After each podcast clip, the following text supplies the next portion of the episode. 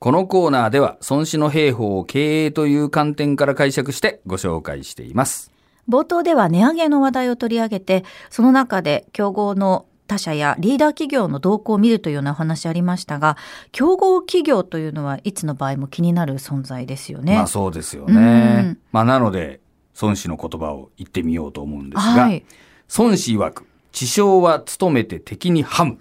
という言葉があります。今週は短いですね。そうですね。ちょっとわかりやすいんじゃないそうですね。うんこれ知将っていうのは賢い将軍っていうことですよね。敵にハムっていうこのハムっていう漢字が、そうですね、んこれはだからその資源とかを敵地でこう調達するっていう意味ですよね。ああそうそうそうそう、うんそうなんですよね。なのでやっぱり敵のリソースというか資源をまあいかに有効に利用するかということですね。敵だから敵憎しで焼き払ったりね、えーしてしまうとゼロになりますよね。はいだけど敵だろうがなんだろうがそこに食料なりね武器なり兵士がいいればそれを自分のものにしてしまえばまあよりこう強くなれるよとまあこういう教えになります。確かにあの戦場が遠くなればなるほどですね、その物を運ぶ、そうなんですよね。ね、力と大変ですらねか、その、そういうのが、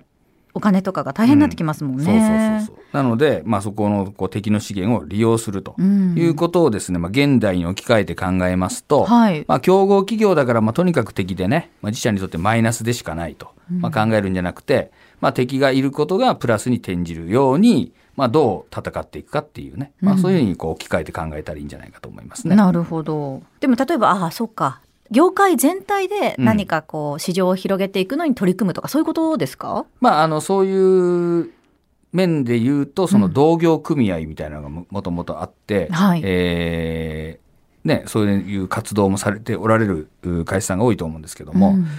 まあ、あれはもちろんありますよね。だけど、その、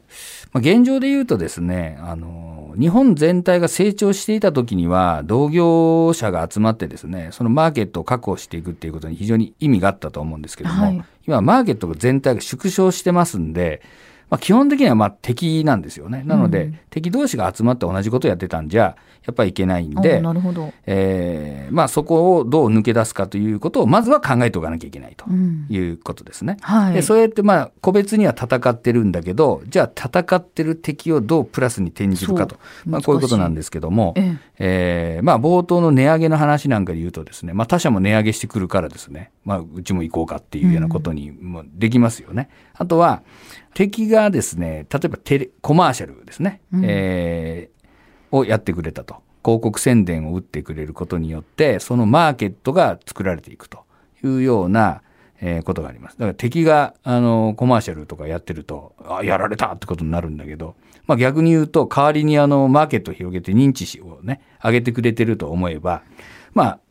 プラスに転じることができますよね。うんまあ、そういうふうにこう、えー敵の動きをプラスに生かすにはどうするかっていうことを常に考えていくっていうことが重要ではないかなと思いますえね。競合だからこそ学べることも多いっていうこともあるかまあそうもしれないです、ね。そう同じようなことやってるわけだから、うんああまあそこはこうやってやってんだなってことになれば、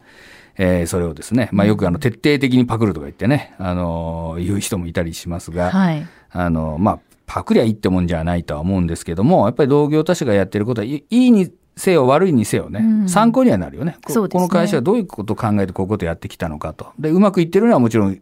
まくいってるところを取り入れればいいし、うんまあ失敗、こいつ失敗したなと思えば、まあ逆にうちは失敗しないようにしようぜと思えばいいわけなんで、まあそういう意味でもですね、代わりにあの研究開発とかね、うんやってくれてると思えば、まあありがたいですよね。ああ。しかもそれをいかに取り込んでいくかっていうのなかなかテクニックというかうん。難しい部分がある、ありそうな感じはしますけれどもね。まあ、テクニックというかその意識の問題で、うん。えーとにかく敵なんだからってこう敵対心をこう高めすぎずにですね、はい。これまさに本当孫子の教えの通りなんだけど敵なんだからもう皆殺しにしてもう焼き払えみたいなそういうことじゃなくていや敵だろうがなんだろうが、うん。ね、いいものはいい。使えるものは使う。というふうに考えてしまえばいいわけなんで、まあ、ええ企業のですね、まあ、経営者もですね、まあ、社員さんもそうなんですけども、あの会社畜生みたいな、うん思うんじゃなくてですね、まあ、同じビジネスをやってる仲間だと考えればね、まあ、いいところはいいというふうに考えていく。まあ、そう意識ですね。もうはいテクニックじゃなくて、意識の。もうやってることは分かりますよね。戦ってるわけなんだから。うん敵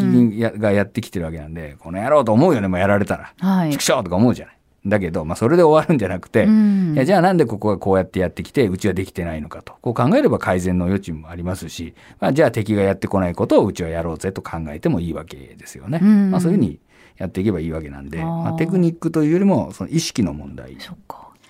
孫子の言葉、ここで繰り返しておきます。孫子曰く、知将は努めて敵にハム。敵のリソースをうまく活用していきましょう。長尾和弘孫子で商い話では、リスナーの皆さんからの相談事を募集しています。ビジネスを成功させるための経営戦略に関することや、日々の仕事の中でのお悩み事など、コンサルタント歴30年を超える長尾さんが番組内でじっくりとコンサルティングいたします。メールは、孫子アットマーク JOQR.net、sonshi アットマーク JOQR.net です。番組の中でご紹介させていただいた方には、1000円分のクオカードをお送りいたします。また、この番組の一部のコーナーをポッドキャストでお楽しみいただけます。文化放送のホームページのポッドキャストのページからお入りください。